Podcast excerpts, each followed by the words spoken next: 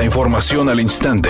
Grupo Radio Alegría presenta ABC Noticias. Información que transforma.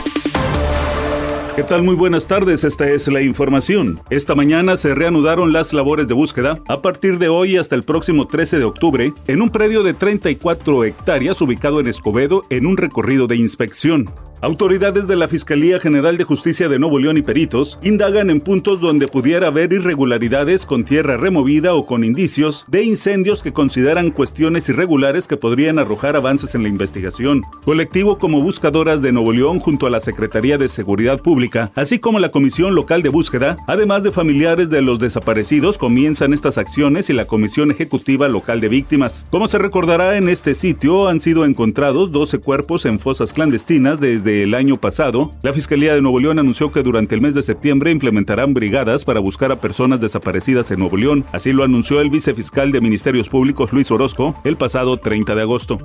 El procurador federal del consumidor Ricardo Sheffield Padilla informó que a pesar de las presiones en el precio internacional del petróleo, México ha logrado mantener estable el costo de los combustibles durante los dos últimos años. Y esto se debe, dijo, a que la Secretaría de Hacienda ofrece estímulos fiscales a los gasolineros. Mencionó, por ejemplo, que esta semana la gasolina regular tendrá un apoyo en el IEP del 48%, la premium 33% y el diésel 45%. 6.6%. Sin embargo, el titular de Profeco reconoció que todavía hay algunos gasolineros que siguen abusando en los precios de los combustibles.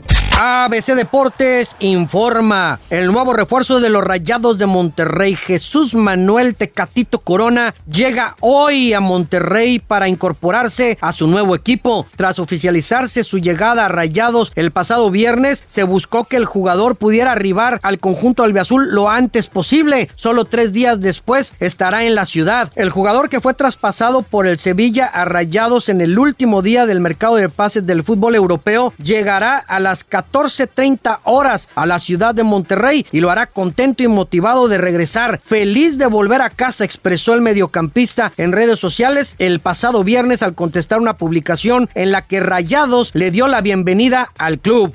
La cantante y actriz Anaí, quien actualmente reapareció en los escenarios de la mano de sus compañeros del grupo RBD, con quienes realiza una gira por Estados Unidos, dijo por primera vez que a los 18 años sufrió un paro cardíaco a causa de la anorexia. La cantante y actriz agradeció al equipo médico que la atendió en aquel momento, que no recuerda muchos detalles, pero sin duda alguna, ellos la sacaron adelante.